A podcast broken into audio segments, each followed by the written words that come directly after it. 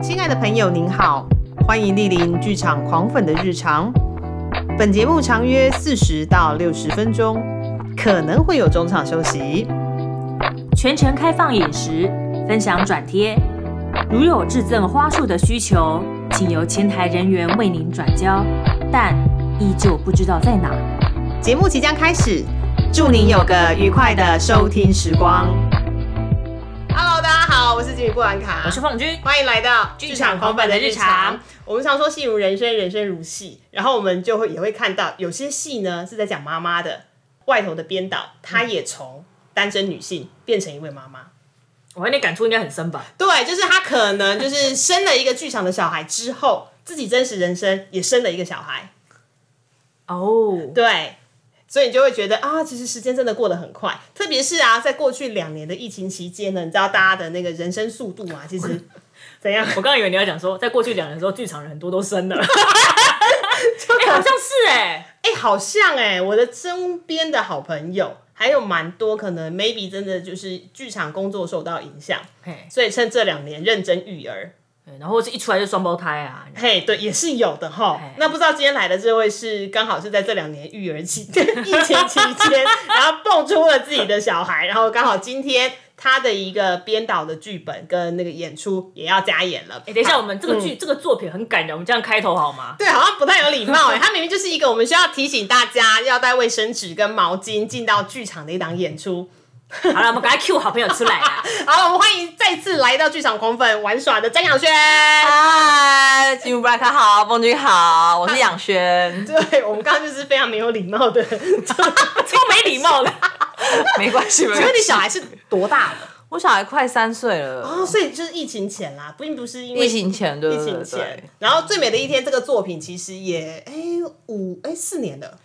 嗯，一七年到现在，对，四年，四年了，对对对对。好，我们今天要聊的就是音乐剧《最美的一天》，然后这档演出它很厉害的是，它还有到国外。然后还有入围，嗯，就是它是入围二零一九大邱国际音乐节最佳海外音乐剧。好，那因为我相信有很多朋友可能应该有看过，但我觉得我们还是要来跟大家科普一下。请问一下，《最美的一天》在说些什么呢？呃，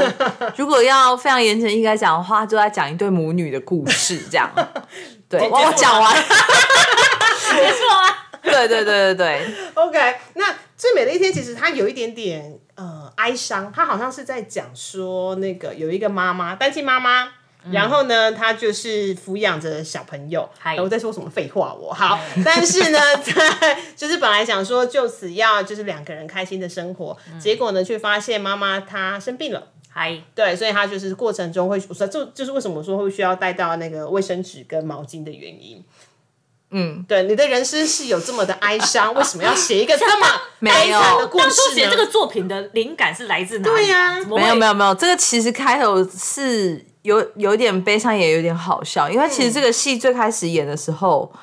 我我那时候都在学校教书，我其实没有正式的导演售票作品这样子。可是因为我就有跟星子聊，因为我今年我我之前帮星子做蛮多他的作品，比如说他的作品的极短片啊，或者是一些比较小的呈现的导演这样，我就跟他说，不然我们来试试看，就是。你你有没有什么想写？然后我我我来导一个作品这样。OK，然后他就说，嗯，剧场男演员都很抢手，都没有给女演员的作品。我不然我们来写一个，就是全部都是女生的。然后他就想到他当年去韩国交换学生的时候，嗯，就是有看了一个给小朋友看的绘本。对，因为他在学韩文嘛，所以他就是看小朋友的绘本比较快。然后就发现，天啊，那个绘本叫《红豆饼妈妈》。OK，然后想说，天啊，这绘本也太难过了吧！他在讲一个离癌的妈妈有两个小朋友，然后靠那个卖红豆饼为生。然后后来他就发现，哦，这个绘本是来自于一个纪录片。嗯，然后他就去找这个纪录片来看，然后其实网络上都找得到这样子，他就他就贴给我，虽然是讲韩文也也也没有中文字幕，但是其实你就看得懂他在记录他们生活的过程。从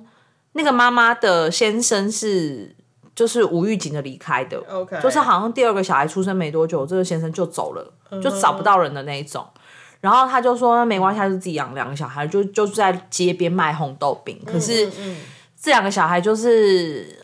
有点太早熟，虽然年纪都还很小，就是纪录片里面好像是类似六岁、四岁、五岁、七岁这一这哦，这还没上学的那种。对对对对哦对，然后他们国家又又有规定说，因为妈妈已经病重，其实没有办法好好抚养，所以两个两个小在在妈妈病末的后期，其实两个是被送去寄养家庭嘛，某是机构呃？类似对类似机构去住这样子，就是连跟妈妈都没有办法住在一起。那个纪录片就是记录从他生病，然后一直到他最后过世，所以后来就是在两个小朋友自己待在灵堂，就是拜会所有的亲友，就是来拜他妈妈的人这样。两个超小的小孩这样子，那个纪录片没有看过的人不崩溃的，就是，然后但我就跟张医师说，我就说我没办法哎、我觉得这个这样子太太苦了。太苦了，然后。你如果说把它呃，如果真实人生大家觉得很可怜，可是我一把它做成戏，你就会觉得撒狗血。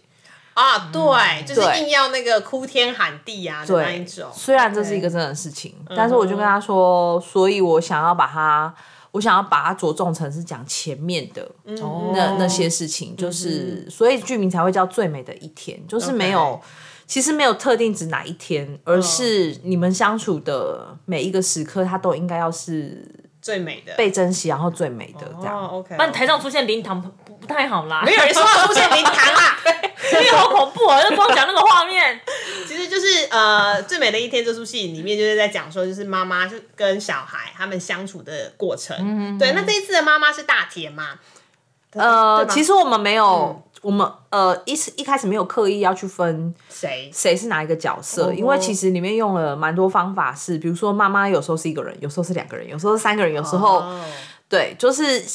其实要讲的是，就我们扮者是虽然我们有特定的两个角色，可是这两个角色应该是要扩及到每一个人身上去，嗯对。但是主要的故事叙事者是大田扮演的这个女儿 OK 就长大后的女儿这样子。OK OK，那其实会有一个好奇的地方是，呃，看起来当初在选择上其实就是用全歌曲。然后加上没有对白的形式，那其实呃，我们知道说音乐剧其实它的故事应该是说它的歌词啦，就应该是它的剧本。但你要全歌曲这件事情，对于音乐剧来说，对于台湾目前的音乐剧来说，它还是非常的辛苦的，跟非常的、呃，你需要做很多很多的功课，因为大家有时候都会觉得说，啊唱的唱的词可能没有很懂，或是我没有对白，我就会无法理解。中文博大精深啊，有时候那个音译，然后字译音很像的时候，你可能就会错误理解他在唱什么。对对对，所以这件事情是一开始就决定的嘛？是新词也有想要挑战自己，还是说你自己有一些对于就就他们想要找一下自己麻烦，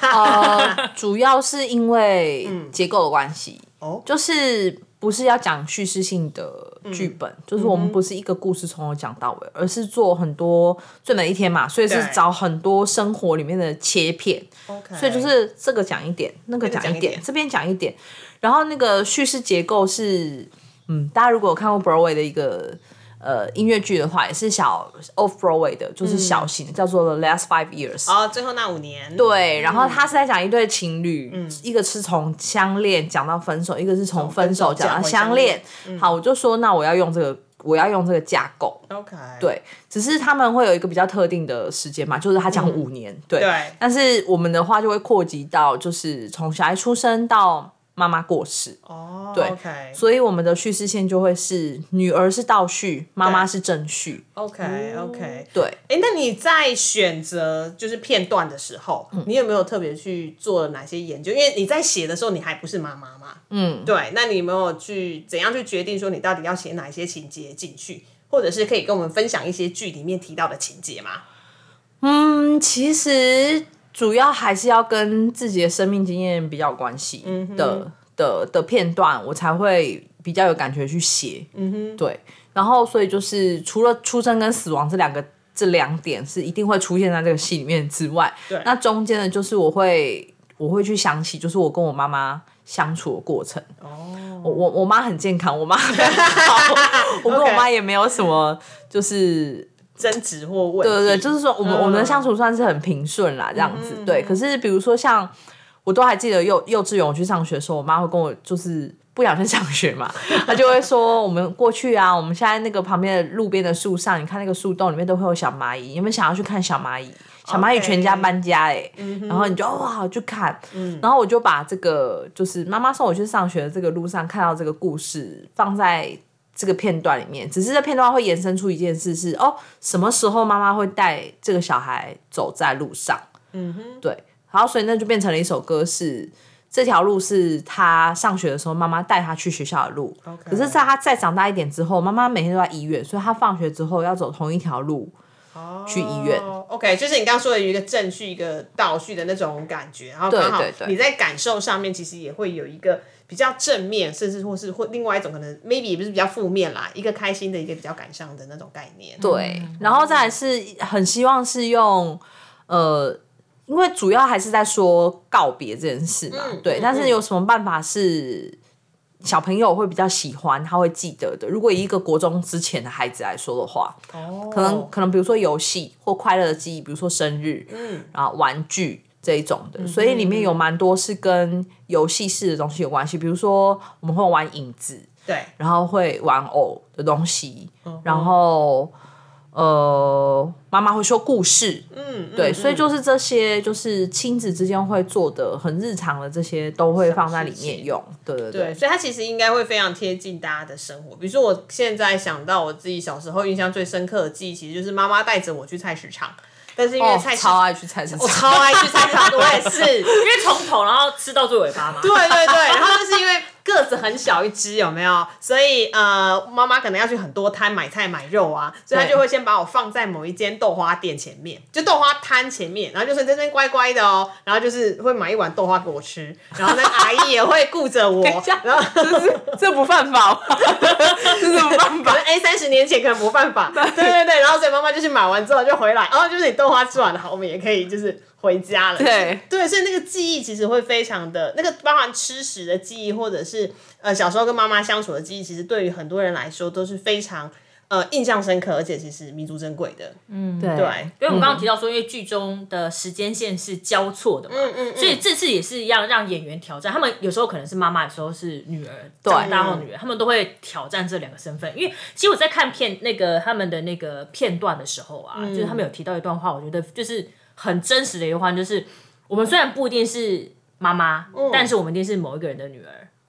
嗯，嗯对嗯。对，所以那个经 你验，逻辑好清楚哦，好棒哦！我刚才想了一下，你为什么想了一下，就是对，所以说你并不是你不一定需要是妈妈的身份，你才会在这个剧中找到共鸣点，就是因为我们对是每一个人的女儿，所以你去看这部戏的时候，对，就像刚刚前面提的，为什么要带卫生纸跟毛巾啊？哦，因为它会戳到你嘛。对对对，是的，儿子也可以以去看了，哦，也可以，对 对啊，因为我觉得那个呃生活经验的那个生命复制不会只有在女儿身上，就是小孩跟父母亲啦，对都会有，嗯对，我我觉得有一个重点啦，就是其实大家就是会说哦，因为最每一天很好哭啊什么的，然后大家就会直接说啊废话，因为他就在讲死亡啊，谁死了不哭啊？我我真的听过这种说法，但是就是包括宣传上也是，就是可能会讲说哦，就是赚人热泪啊，治干眼症，干治干眼症的疗愈系音乐剧这种对。对，可是因为其实我比较不想预设观众走进来之后，你看到就是会哭，因为其实我觉得我有刻意强调一件事情是。死亡应该要在这整个议题里面是被放到最后的结果，但它不是结论。哦，OK，对，就是他最后呃呃，应该讲这应该讲没有关系，反正会有一个小朋友，对对，然后应该就是要告诉大家是说，死亡它不是一个终点，而是你的生命会因此碰到这个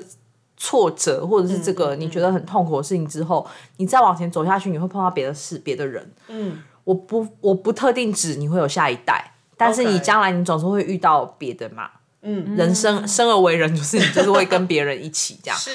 任何一件事，任何一个小小的，可能它都足以改变你后面的生活这样。但是像这时候妈妈的离去，或者是你前面碰到很痛苦的事情，它就不会被放到，它就不是最大的重点，而是它所以你它是你生命中的一个风景。然后生命是一个圆，对，然后它并不是一条直线，说你生下来就是为了死。哦，OK OK，其实另外一个我想讲的是，它其实中间包含所有生活的片段，其实都是一种累积。然后，甚至之前也有听说过，有的是他已经知道他的死期将近，就是可能生病或什么的，所以他会固定，比如说每年在那个呃小孩生日的时候，他可能就预先写好书信或什么，可能动漫或者是我们看到的戏剧，甚至真实世界都有这样子的的那个可能性。对，所以就等于是说，你中间生相处的片段，甚至是呃，对了，死亡它真的就不是一个终点，它真的就只是一个它。要开启一个新的，你要怎么自己走下去？但是你过去相处的那一些情景，都会协助你往下继续前进。嗯那突然怎么这么这么的？对，我们回归到 剧中，因为呃，剧长大概多长？大概呃，哦，我们快我们蛮蛮精简的，大概七十。七十七十左右，七十到七十五，但是塞了很矜持的，快十五首歌，对不对？因为我们没有对白啊，嗯，对，可是这个没有对白的意思是指说，就是所有事件在进行的过程当中，不是靠对话，嗯。而是靠音乐这样。然后如果你听到有人讲话的话，那也就是中间 转的时候需要用到，比如说 妈妈妈妈妈妈不在耶！这种的，对对对。OK OK，对，所以那十十五首歌，嗯，其实我可以说它是类似，比如说那个小女生，或者是就是那个女儿跟妈妈相处的十五个故事。因为刚才就是因为我们说的嘛，音乐剧就是歌曲一直在推进那个剧情，所以那十五歌那十五首歌就会有就是呃正序跟倒序，序然后就是。真的会，就是会，这十五个就是刚呃杨轩提到的，就是死亡是摆在最后面的，嗯。但是他这十五首歌就会一连串，就是一整个叙事的很完整，从最一开始到最后面，妈妈离去，就是用这十五首歌很完整的其串起来。其实声音在这个戏是真的蛮重要的，但是我跟你讲最妙的就是，当然新词有埋很多主题旋律在里面，就是头尾呼应这种的，对，就是你会蛮好辨认的，就是前面很欢乐的一首歌，等下到后面可能会变成一个。哀伤的对哀伤的歌这样子，对。然后，但是这中间它其实有刻意用不同的曲风去区别我们生活里面的那些五味杂陈，嗯，就是你会有不同的味道在里面，所以它其实曲风蛮多种的。OK，然后像这次的演出，我们有挑战写两首新歌，嗯嗯，然后这次，所以这次又会再加一个不同新的曲风进去，这样子对。然后他跟就是我们的那个编曲就吴岭两位，他们两个有去把整出戏的就是声音做一个很好的串联跟检查，这样。虽然不是在同一个风格上进行的，可是我觉得整出戏的音乐串联是很顺畅。的。OK，哎、那经过这几年啊，因为刚刚提到你自己的身份也从一位单身女性变成妈妈，嗯，所以说你自己在导重新看这出戏，跟重新导这出戏的时候，你有没有什么就前面打完休息后旁边痛哭，有没有什么心境上的一些变化？你自己啦，我其实真的当初写的时候，真的没有没有想那么多哎、我觉得有可能也是因为那时候是就是写歌词的新手，然后呃呃那时候非常感谢 T Pack，、我去参加第一届 第一届 T Pack 的那个创作的学员，他那时候请了一个 Broadway 的老师来，他逼迫你就是要在格式之内写东西这样，所以那时候刚好上了这个东西，我就拿格式来检视我现在在这个戏里面的创作。哦，OK，对，然后我在我跟星子在修正这样子，对，然后那时候纯粹真的只是觉得我要把作品做好，哦，你就比较单纯的把它当成是一个演出、一个作品这样子，对。很 pure 的这种感觉，对，然后后来是这个作品到了第二年、第三年，我小孩是一九年出生的，所以就是那时候根本。没有想，可是我还记得那时候我一生完之后，就是要去这个戏要去打球，OK，对，所以要复排嘛。对，然后那时候我还有一个演员就是张仁，嗯。张仁也是 刚生完，他比我早两个月，对，然后他们就复，他说导演复排，那你要抠几个时段什么什么，好，我就说那好，你等我一下，我看一下影片，这样，我无法那个影片开起来十分钟我就关掉，我跟他说啊，你就先扣六次好了，先这样。我没有办法看，我说不然我奶都要喷出来，就是哭啊，就一直哭。可是我是一个摩羯座的女生，我非常不吃这一套的。OK，我其实就是非常就是觉得，看就什么好哭了。可是没有，但一当妈妈之后，那个激素就来了。对，而且我里面仔细有个画面是女大女儿开始要讲这个故事，然后我看到张仁从那个布幕后面抱着一个假娃娃，出来就是对刚抱回家的时候那个嗯走出来，我就开始哭。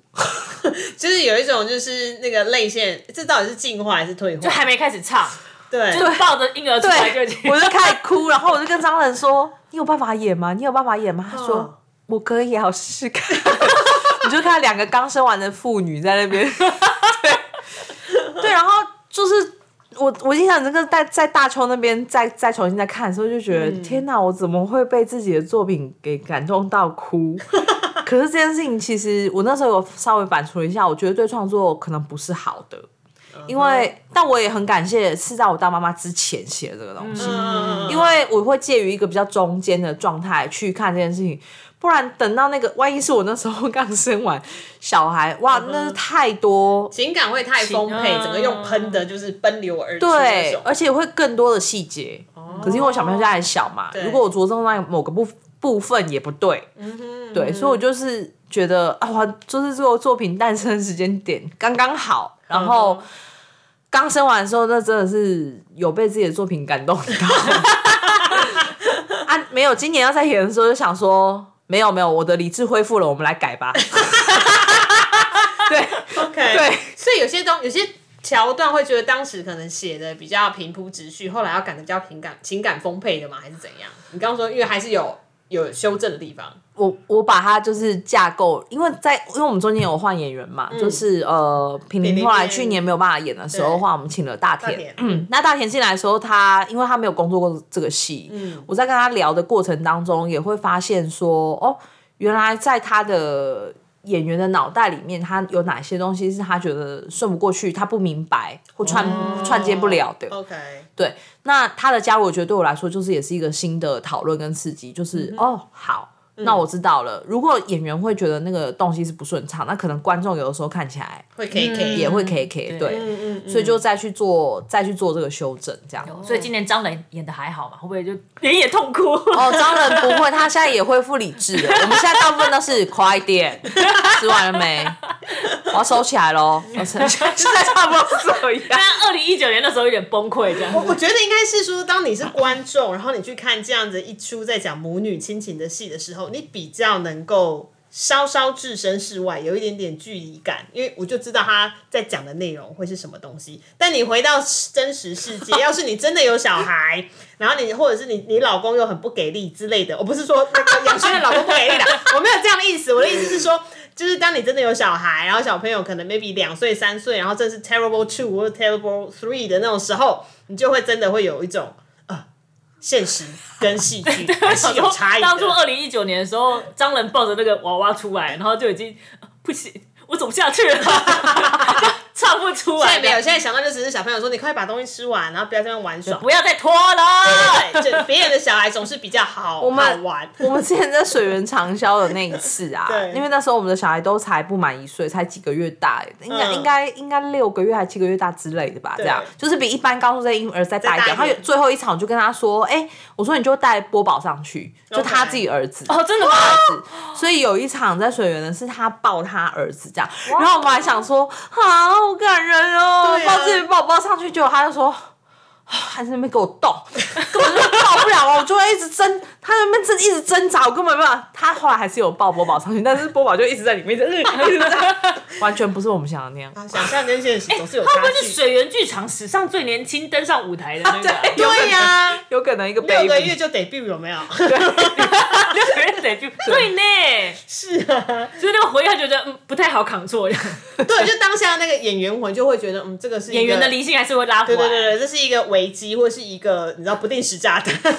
然后旁边人看了就啊好感动，对，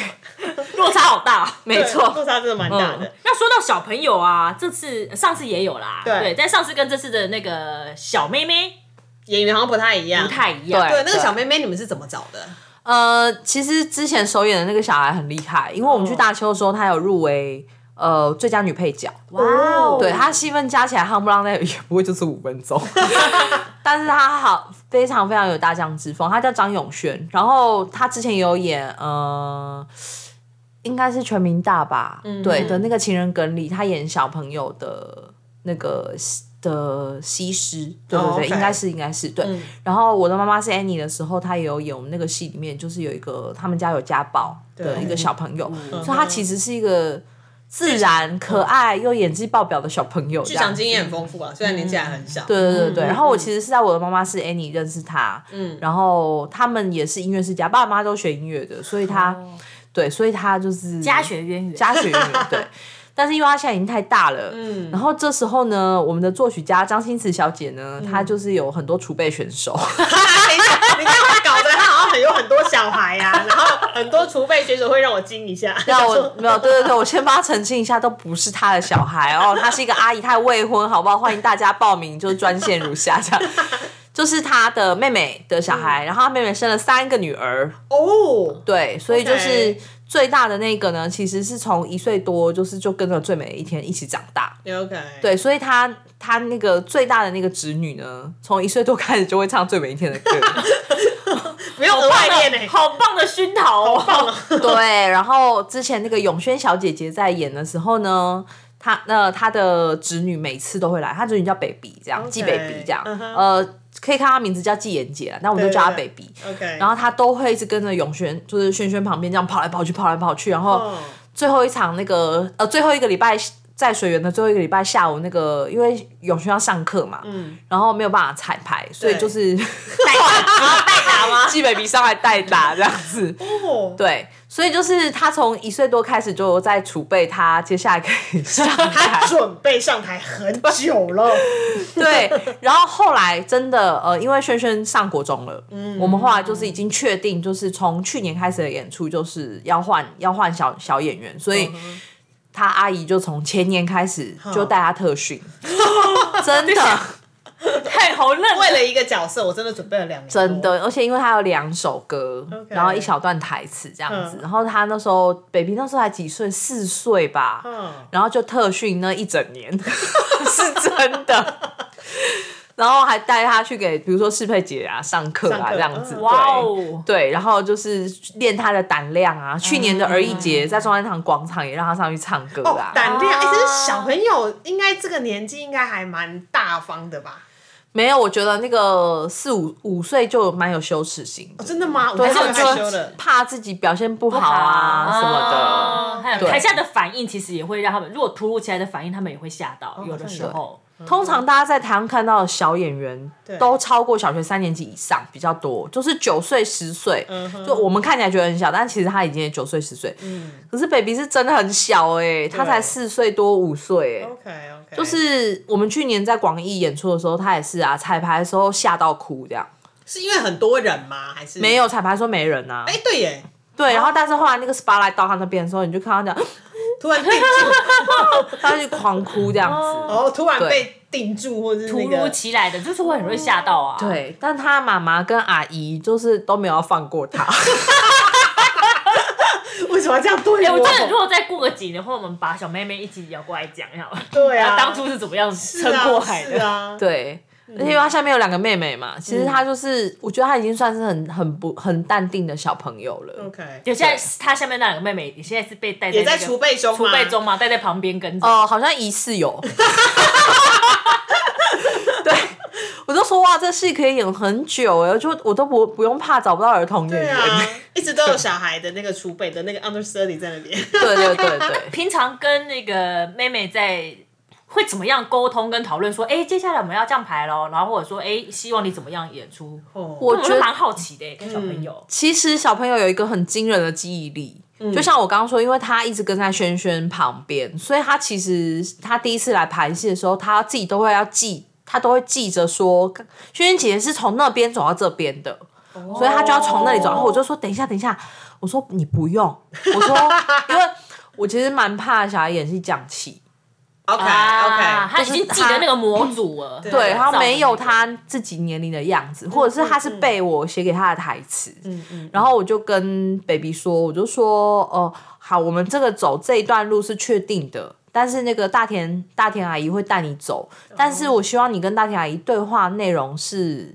是你的内容，就是不要 copy 轩轩的内容，这样。就是你想讲什么就这样讲。对，然后再来是年龄也有差，不同年龄的小孩会讲出不同的话，所以我希望他是在现在，就是你五岁，那你就讲五岁的话。对你不要讲出七十岁的那个内容，这样会很奇怪。对，但他可能会记得，对不对？当初十岁的时候，那个对小姐姐讲过的台词，他会记得。对，所以他妈妈就比较辛苦，就是妈妈就要回去一直洗脑他，就跟他说我们不讲这个，然后就跟他聊说你你呃你快要生日，你最想要的生日礼物是什么？嗯，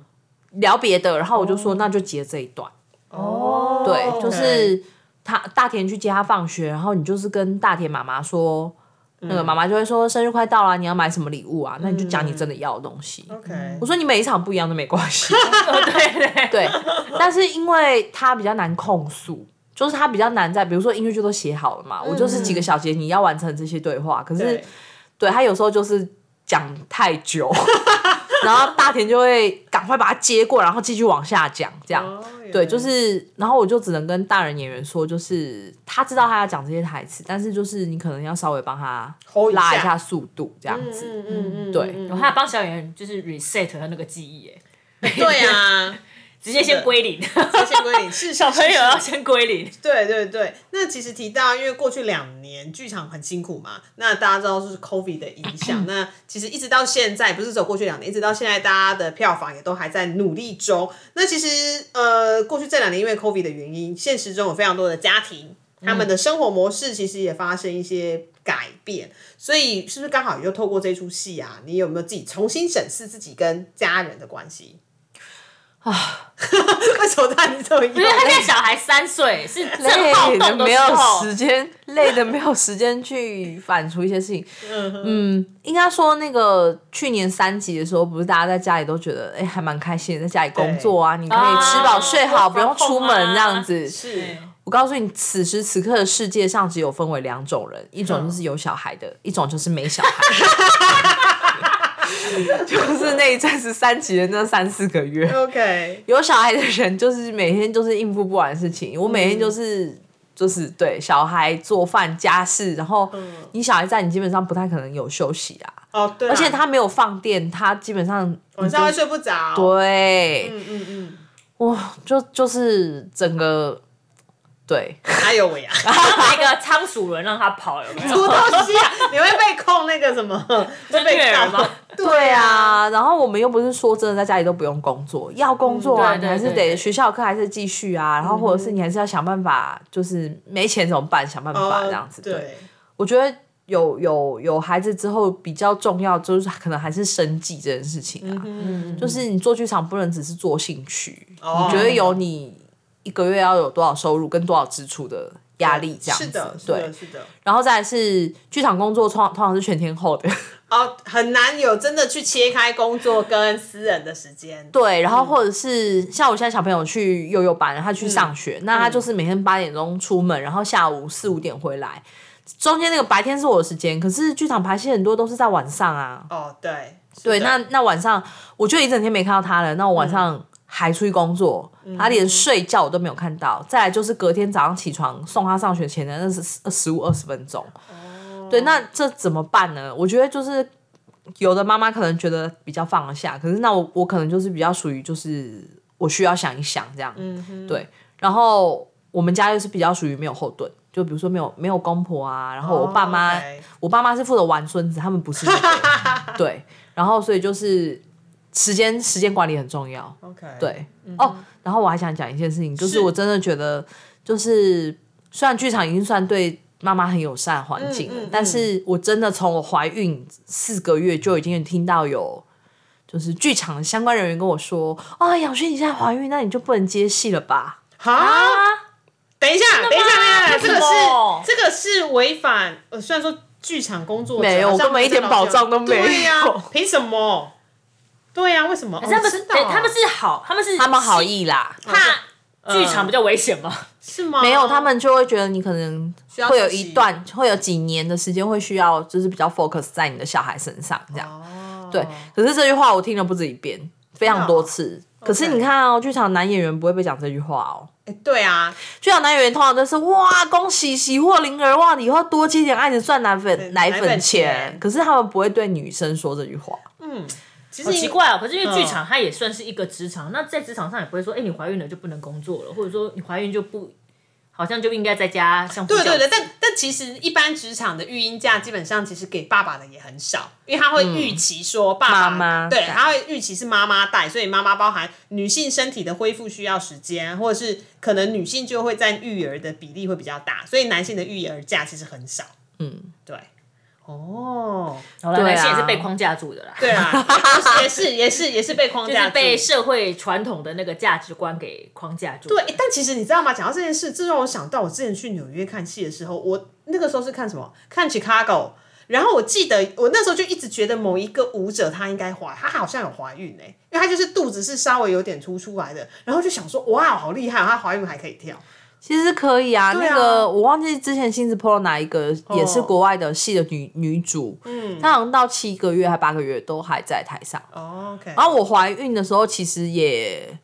我也是演到大概五个月、五个月，六个月，对对对。之前那个王世伟他是哦怀孕嘛，他演他做那个盆险金，对，他替他自己做了一个只有怀孕的时候能演的戏，这样。独一无二的戏嘛，对不对？对呀、所以其实在卸货前还要呃赶快演哦，对。对绝无对仅有这样。卸货前的那个，我觉得孕妇都还，大家对孕妇真的很友善。可是就是等到小孩生了之后，就是大家就会开始替你担心，说谁帮你带小孩？你这样没办法吧？没有，但我就是要呼吁大家，真的、就是你们还是可以找我们接案子，发工作给我们，然后我们会妥善的管理自己的时间的。对，时间是挤出来，或者是我有直接看到一些剧场夫妻，他们会直接把小孩带到排练场。会啊会啊。可是对就是再怎么友善，你其实有时候还是会不好意思啊，你就会觉得啊不好意思打扰到大家。哎、但我目前听到那个剧场小 baby 啊，嗯真的就是跟着爸妈到剧场工作，那个 baby 都有种莫名的气场。就是导演说开始，然后 baby 就就会会停住，会冻对结耶。对，就是那个氛围那。是一个对，是一个神奇的氛围。哦，对啊那这次创作跟那个排练过程中，因为、嗯呃，这是第算是第三次，对不对？嗯第三次的演出，那除了演员有呃更替之外，小朋友就是啊储备选手，对然后变成正式选手，对，歌曲多了两。首，对，那有什么、呃，到目前为止有发生过比什么比较有趣的事情吗？或者是花絮，嗯比较有趣的事、哦，或是 lose control 之类的？嗯，小朋友被训练到，没有？他们他们都还好，可是我觉得这个戏的演员真的蛮累的，他们四个真的蛮累的。我嗯，就是中间比如说会发生，比如说子轩，我们有一个嗯我们有个演员是廖子轩这样，然后他其实平常白天是在国中教课，哦，然后住新竹，所以他就是要排练，他都要从新竹上来。然后也是我们之前有一次在水源长销那一次，就是一个礼拜要演到五五六场的时候，嗯哼子轩就喉咙长茧，，Oh my god，对，然后对，可是因为茧其实有分很多种啊，就是对，然后就问他有没有办法继续这样子，对，然后。这是他就是嗓子上的危机，可是因为我真的很需要他，因为他是让我觉得以他这个年都已经三十岁了，还要演一个妹妹，可是我完全不会觉得他讨厌，你是不是会觉得很可爱又像的？对，然后还有比如说像瑞竹，就是瑞竹是里面算是舞蹈担当，但其实瑞竹也会唱歌，而且她是很难得的中低音女生这样。然后瑞竹有一段真的很难的舞蹈，这样对，有比较偏现代舞类的这样子。然后我们还记得有一次是那天是已经记排完吧，然后晚上之后还要接那个公式拍摄，OK，然后他因为要拿着那个很大的一块沙，然后一直转圈这样子，转到他晕眩，然后转到他说：“哦，我手我再也不能转了，我受不了，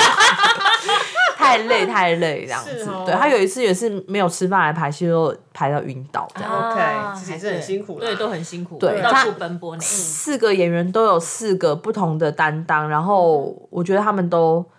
很难取代。嗯哦，我觉得有一个比较好笑的是，因为这每一天版权有卖去大陆，OK，所以大陆那边现在有个陆版，对。就是中国版的《最美的一天》这样子。然后就是那边啊，其实因为我我们都没有干涉那边的就是版权过，去而已啦。对。对对对然后就是听说他们现在，因为他们要卖一百五十场，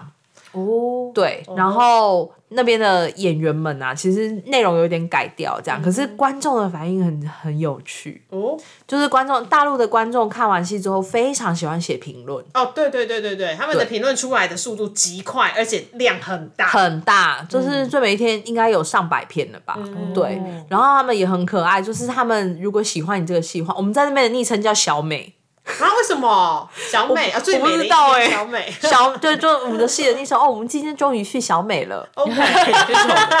对，然后他们那边就是会还会喜欢你这个戏的话，还会帮你出周边，嗯嗯嗯嗯，对，就是呃，好像这个周边好像有卫生纸，哦哦，哦，蛮适合的呀。是戏迷自己去去出的我。我不晓得，但是就是嗯听到那边的，就是工作人员有讲说他们有出周边，然后还有那个呃戏迷帮这个戏做了一个耳环，哦，好特别哦。对就是你看到这些的时候，你就会觉得哎、好好可爱哦。然后嗯两岸的那个看戏文化真的是不太一样，这样、嗯他们看到的点就哦，比如说像。台湾这边，我大部分听到的会是就是很感动，然后会跟自己的生命经验做连接。可是是大陆那边的观众，嗯他是解剖你的剧本哎、很理性，有没有？分析，然后每个骨骼里面的协议枝干就帮你，就就是对。然后你有时候看看他们那些评论的时候，你就会觉得哇，真有趣这样。然后那边的导演，因为我不认识他，然后对，但他有挖到一个蛮奇妙的点，我觉得这也是好玩啦，跟大家分享一下。就是说，有一次听说他在在会后跟那个戏迷们在门口碰到面的时候，戏迷就会说：“你你怎么会？”这么弄这个戏呢，什么之类的，他就说哦，这个戏其实跟这个女权主义有点关系。我听到我整个大笑，我想说哦，没有没有女权主义，其实就是妈妈跟女儿啊，没有。没有那么多。对，完全没有这样子，对。弄得很有点波澜壮阔的感觉，对对对波澜对。壮阔的感觉。对。对，不要不要不要误会，真的没有。当然，就还要提一下这次的那个，我觉得主视觉啦，这是很绘本的感觉。对对对。因为上次的那个主视觉就是一个很真实的东西，它就画面上，然后有很多的玩具，嗯，然后下面有伸出一只肉肉的小手，对。对，那只肉肉的小手很很印象很深刻。哦，他就是储备选手二号，选手的手，对但这次他们特地找了一个插画家叶思佑。对，来重新绘制了新的主视觉，然后有觉得这有绘本的感觉。这视觉好像好像书本的那个、哦，我都一直想到，因为一开始看到这视觉的时候，你知道我想到的是哪一个哪一本书吗？就是一九八二年生的金智英，哦，OK OK 它也是一张脸，一张脸，对，然后但是嗯轮廓不是非常非常的就是清晰，完全的那个脸，这样。对对对对，还是有一点点就是抽象的 feel，所以想要来问问看，就是这一次跟插画家的合作，呃，思佑其实是他现在是做，就对他的职业是算就插画，然后还有很多系列产品。大家如果有兴趣的话，可以自己去那个 IG 上面搜寻一下，他的作品都很漂亮。然后他之前跟 C Musical 的合作是在不读书俱乐部，还有我的上海天才的主视觉都是他做的。是对，所以就是你就会发现哦，都是这种就是以色块，对，然后线条为主的这种风格，这样。那是因为我们今年有一个计划是出绘本，哦，你说对是最美的一天这个故事书绘本吗？《最美的一天》的里面有一个篇章是童话故事，然后那个故事是妈妈跟女儿讲的故事，对。然后我们把那个童话故事画成了就是绘本，绘本对对对，然后就是请思佑来操刀这样子，所以今年在演出的现场应该是可以预购吗？对，是可以预购这个绘本。我我已经看过整整本了，非常美，哦，就是质感极好的一个创作的作品这样子。对，然后因为童话故事。文字是比较抽象的，然后你在剧场里面看到的画面，有的时候也是在感受一个氛围。可是思佑把很多东西画出来了，就会觉得哇，真的是又多了这个多作品又多了一个被延伸的空间。所以当初在讨论的时候，会会跟插画家讲说，哎、我大概会想要什么样的风格，还是就让他自由发挥？呃，有讨论过，因为我个人就是比较喜欢日系干净，OK，所以我坐下来第一就说，我就说我就是想日系干净，嗯，对，然后剩下就说我希望跟戏就是剧观众进到剧场里面看到这个戏的样子有一些连接，所以其实他画的这个就是场景。哦，OK，我们的舞台其实就是长这样。哦，对就是有桌有椅，就是一个家一个家的状况啦。对，就是对，然后这个是我们大的大的舞台这样子。是的，是的。好，那我们刚刚讲了这么多，就是包含讲了最美的一天的故事啦，然后排练的一些趣闻。那其实他这次的演出呢，在两，他刚好有两个时段。对哦，第一个时段是四月一号到四月二号，在台中国家歌剧院的中剧院，这是先台中场先跑。那接下来其实是在下半年。不过下半年好像说，刚刚说是六月份就可以开始就卖掉了对不对？对对对。下半年的十一月十一号到十一月十三号在南海剧场。那其实不管你是第一次要进场看这场演出，或者是你是已经看过很多次了，那我觉得在这一次都可以找到一些新的 idea，因为就刚刚说了嘛，呃，加了两首新的歌曲，然后演员也有稍稍的不一样、啊，以及刚刚说的那些储备选手，我一直记得储备选手，对对对，是的，对。那其实刚刚讲了这么多啊，最后有没有想要跟就是听众说一些说些话，就是看看大家可以带怎样的心情来看这出戏？除了说要带卫生纸跟毛巾之外，